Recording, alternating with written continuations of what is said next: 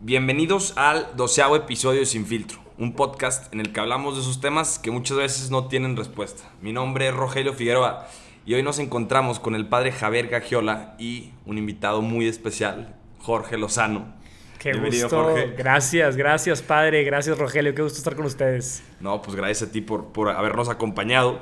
Y hoy vamos a tocar un tema que yo creo que es muy importante. Primero nos encantaría que nos pudieras platicar un poquito, Jorge, de, cómo llegaste ahorita donde estás, o sea, como tu trayectoria profesional, este, qué tuviste que pasar para llegar ahorita al punto en el que te encuentras. Claro, claro. Empecemos por el, por el Génesis. Empezamos por el Génesis, querido padre. Eh, fíjate que yo empecé dando, de hecho yo, yo trabajaba para una, empresa, una empresa de alimentos, y un día eh, recuerdo que contratamos a un conferencista para hacer una conferencia de ventas.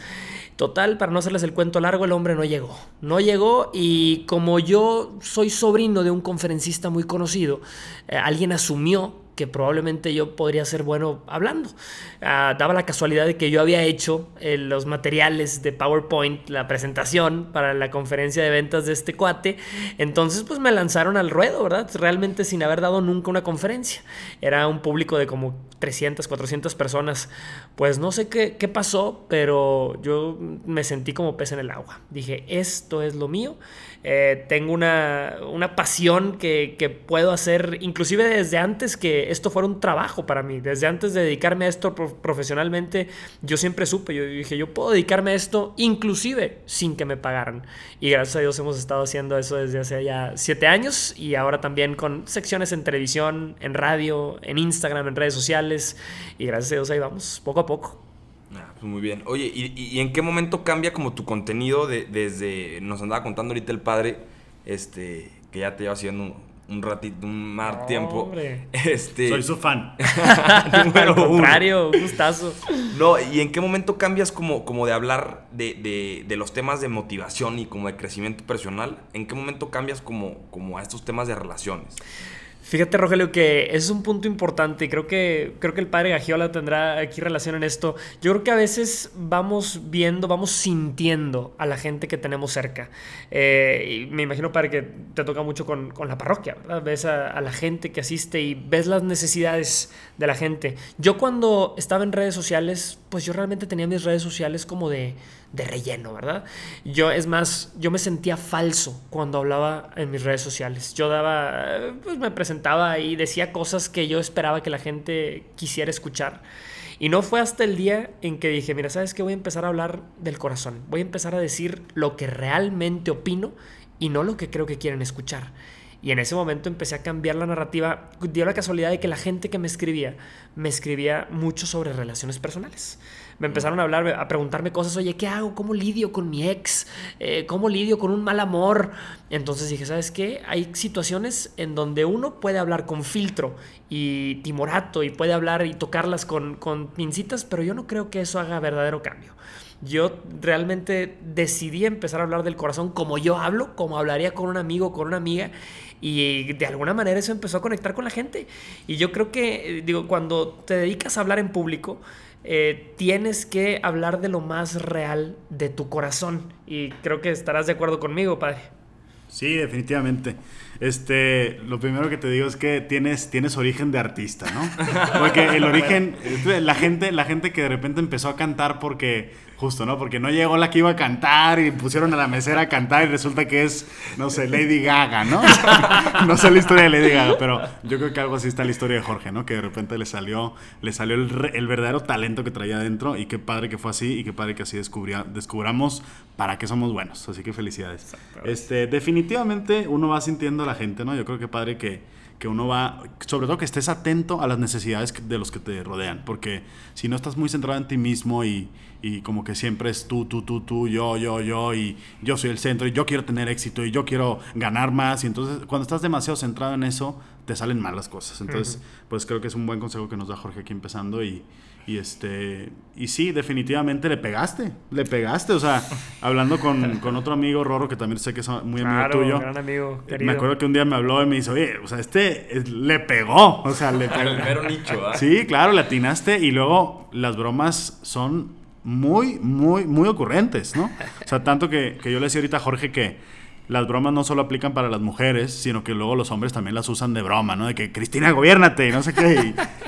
¿Cómo, ¿Cómo es el proceso creativo de esas bromas? ¿Te pones a pensar las bromas? ¿Te salen solas? ¿Eres ocurrente por naturaleza? ¿Te pones a leer libros de chistes? ¿Cómo funciona la cosa? buena pregunta, buena pregunta, padre. Mira, fíjate que el gran reto que tengo yo es que todo es prácticamente en vivo.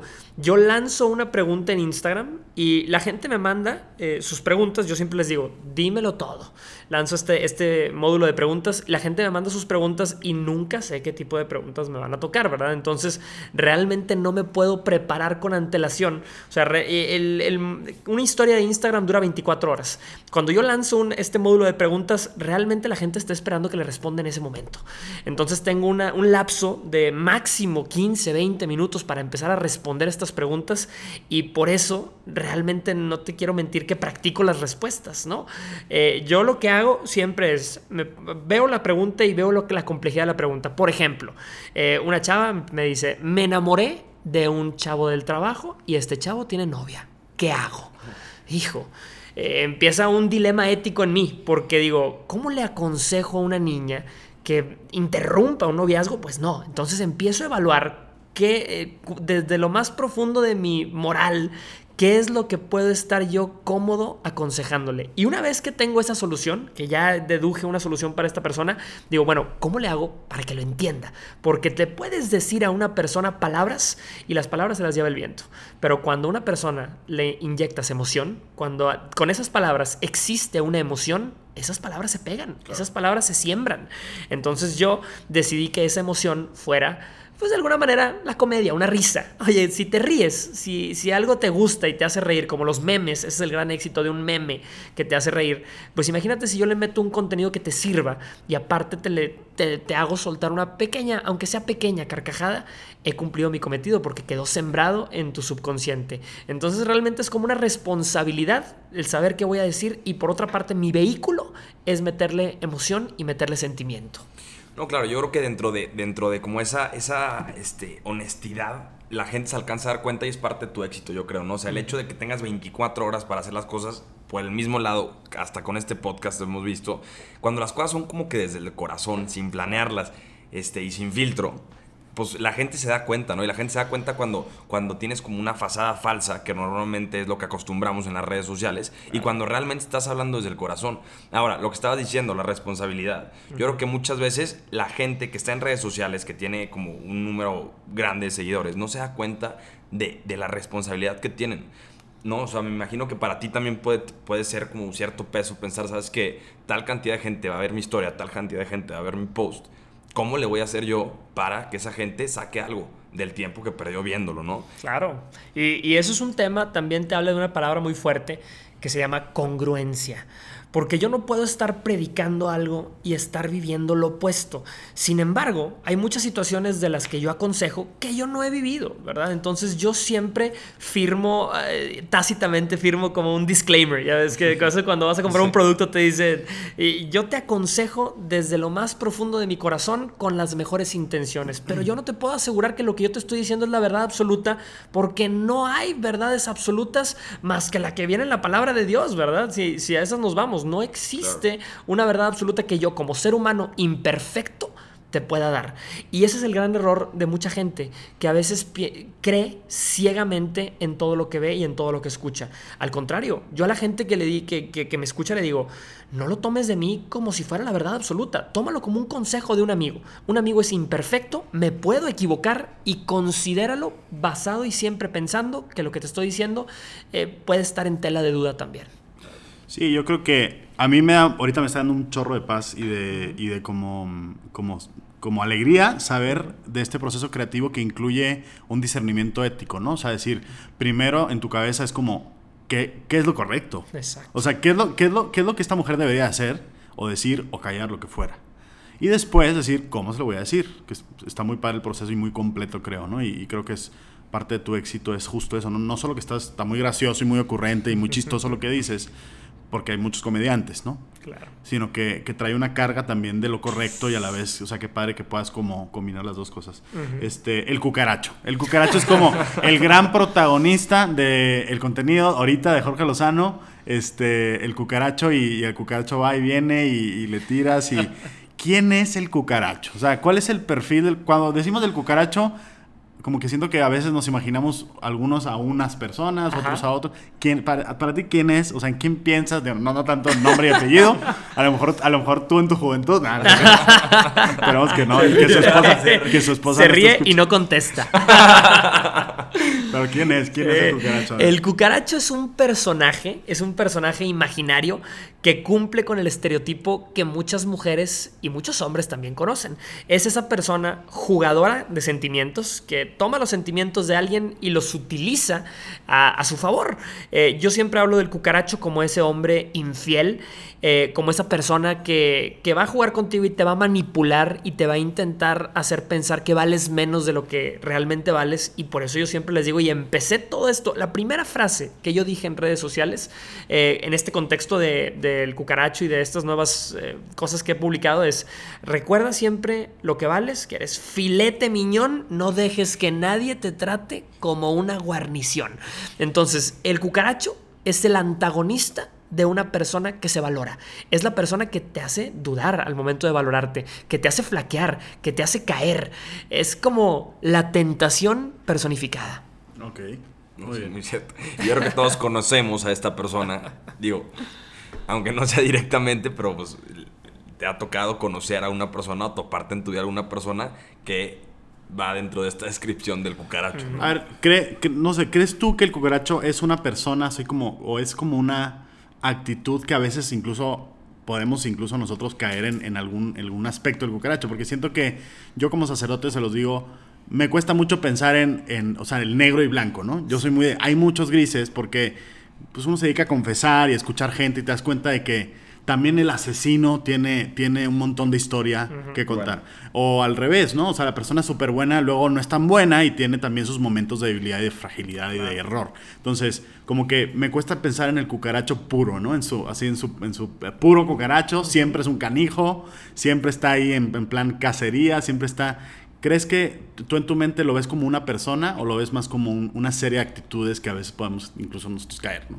El cucaracho, para mí, digo, y, contestando una pregunta universal también que me preguntan, oye Jorge, ¿el cucaracho tiene género? ¿El cucaracho es hombre? ¿El cucaracho es mujer? Que ahorita vamos a hablar de, la mujer cucaracho. Eh, pero yo considero que el cucaracho no tiene género, partamos de eso. Puede ser hombre, puede ser mujer. Hay mujeres que tienen actitudes, como bien dices, para el cucaracho, pero yo creo que más que actitudes, el cucaracho es un momento. Hay momentos de cucaracho. Yo creo que mucha gente que puede, que, que pudiera decir, es que yo soy buen muchacho, yo soy una buena muchacha, yo nunca le he hecho algo, algo malo a nadie. Es que pues, me gustaría ver la radiografía de tu vida para ver en qué momentos, si realmente tienes momentos de absoluta pureza o tienes momentos de flaqueza, porque una persona puede haber sido cucaracho en ciertas, en ciertos momentos, como bien dices, en ciertas actitudes. No, no- ninguno de nosotros estamos libres, puros y sin mancha, y estoy seguro que si vemos la radiografía de todos, encontraremos momentos de cucarachería. Pero todo, todo se trata de el valor. Yo creo que hay, ni- eh, como bien dices, padre, no hay, ro- no hay blancos ni, ni negros, hay escalas de grises y también hay matices de grises, hay tonos de grises. Yo creo que hay mucha gente que raya esa línea que dices, oye, eh, espérame tantito, esto sí, te la bañaste, te la volaste, te tengo que decir por tus palabras y por tus letras, eres un cucaracho. Y ahí es mu- donde... O muchas veces es cucaracho. Entonces dices, oye, si estás haciendo cucaracho cada, cada dos, tres horas, pues eh, estás muy cerca del ideal del cucaracho. Claro, tu promedio es muy negativo. No, no. No, y aparte existe ver algo en lo que te equivocaste y querer cambiarlo a seguir cometiendo los errores. Y no solo con esto del tema del cucaracho, pero en general en la vida, ¿no? Y es muy fácil, es muy fácil caer, como estábamos diciendo, en esos momentos que tenemos a veces de debilidad en los que caemos. Ahora, ¿qué vas a hacer para no volver a caer? Ahí es donde entra otra palabra que uso mucho, la palabra gobiérnate.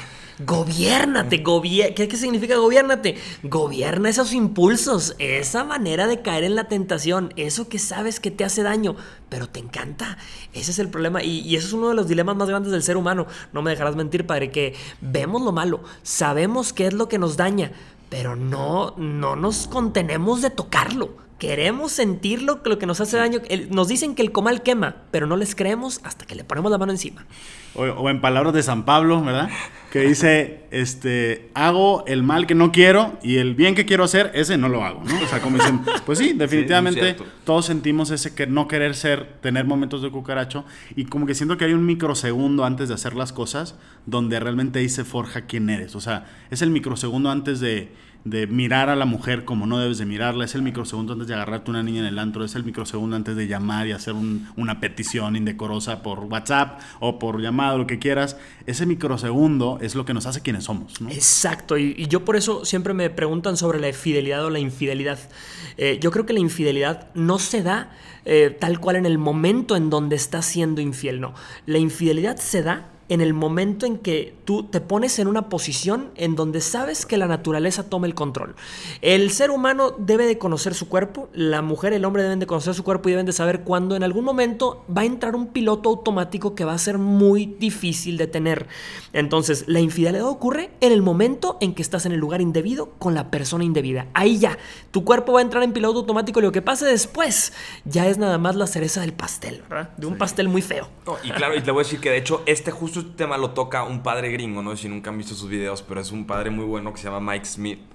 este, este, y tiene videos en YouTube y explica. Este, él explica cómo Dios nunca te va a poner una prueba que tú no puedas superar. Y cómo, este, con estas mismas palabras, mucha gente y muchos jóvenes llegan a decirle, pero es que padre, yo cuando estoy con mi novia dándole un beso, pues ya no puedo parar. O sea, ¿cómo me está diciendo que Dios no me va a dar lo que...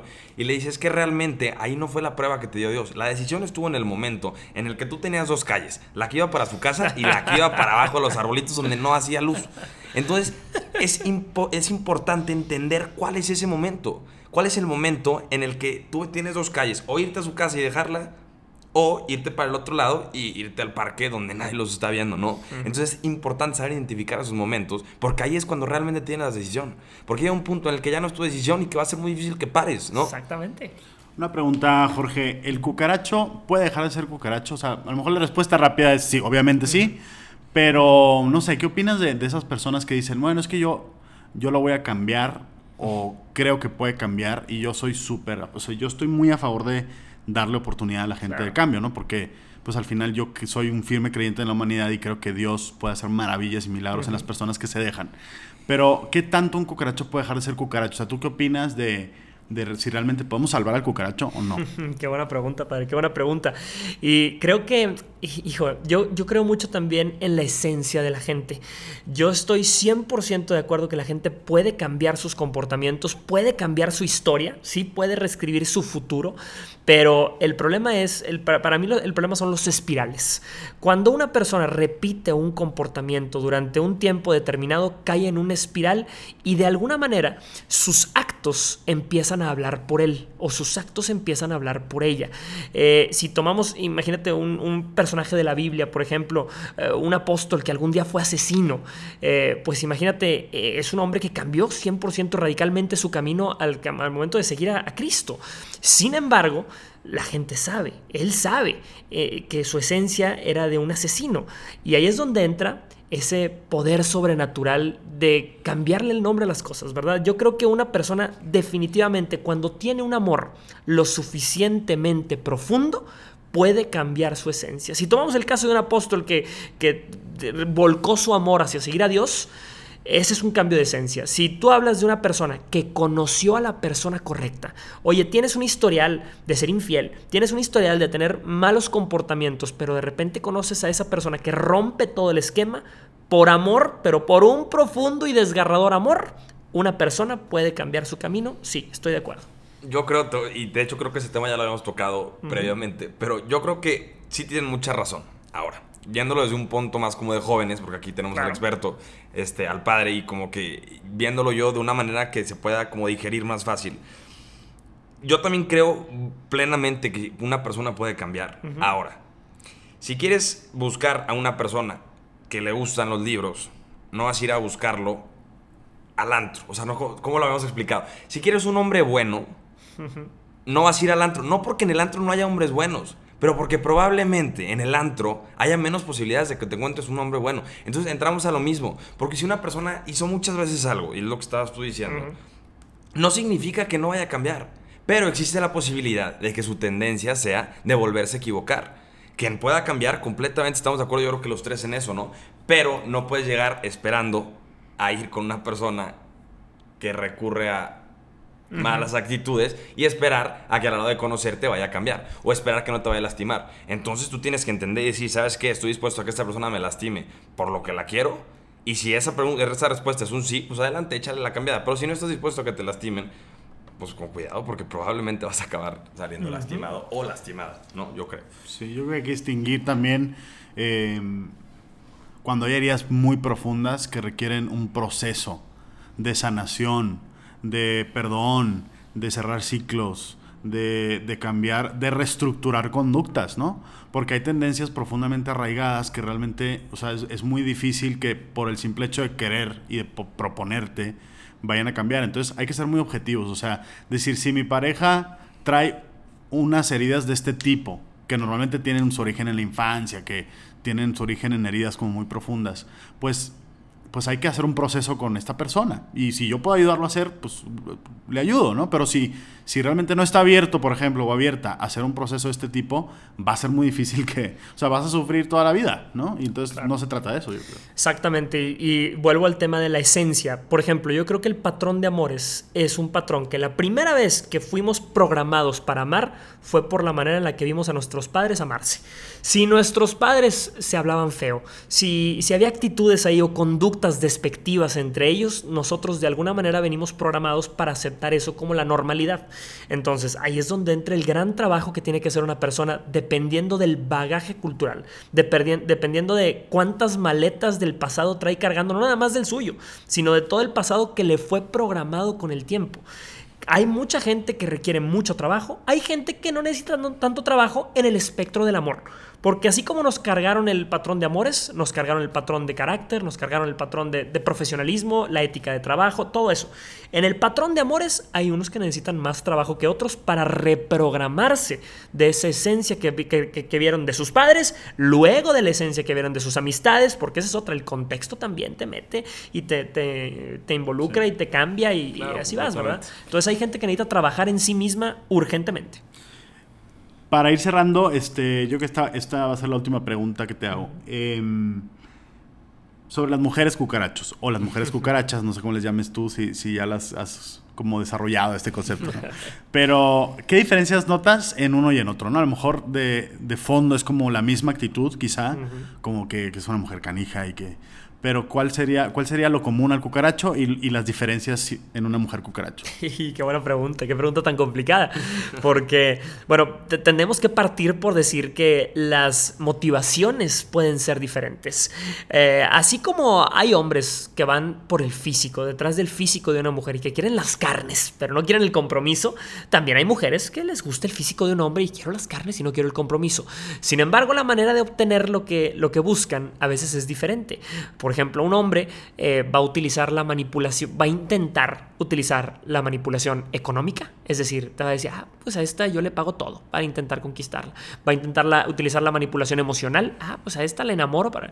Y las mujeres, por ejemplo, utilizan un tipo de manipulación que es más compleja de analizar, una manipulación de la inteligencia, del deseo.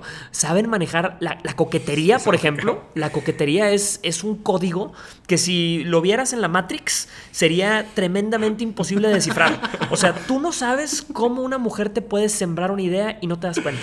No, es no, te das cuenta. Yo lo con ellas y me dicen, brother, te lo juro, te lo juro, que si quiere estar contigo, va a encontrar la manera de estar contigo. O sea, no te tienes que preocupar tú de eso. Tú búscate un hombre enamorado y vas a ver cómo lo traen de nachas, lo traen de inacias, ahí lo traen cacheteando la banqueta y no te explicas, quieres deshackearlo, no puedes. Cuando una mujer te quiere hackear la mente, es, es, es infalible.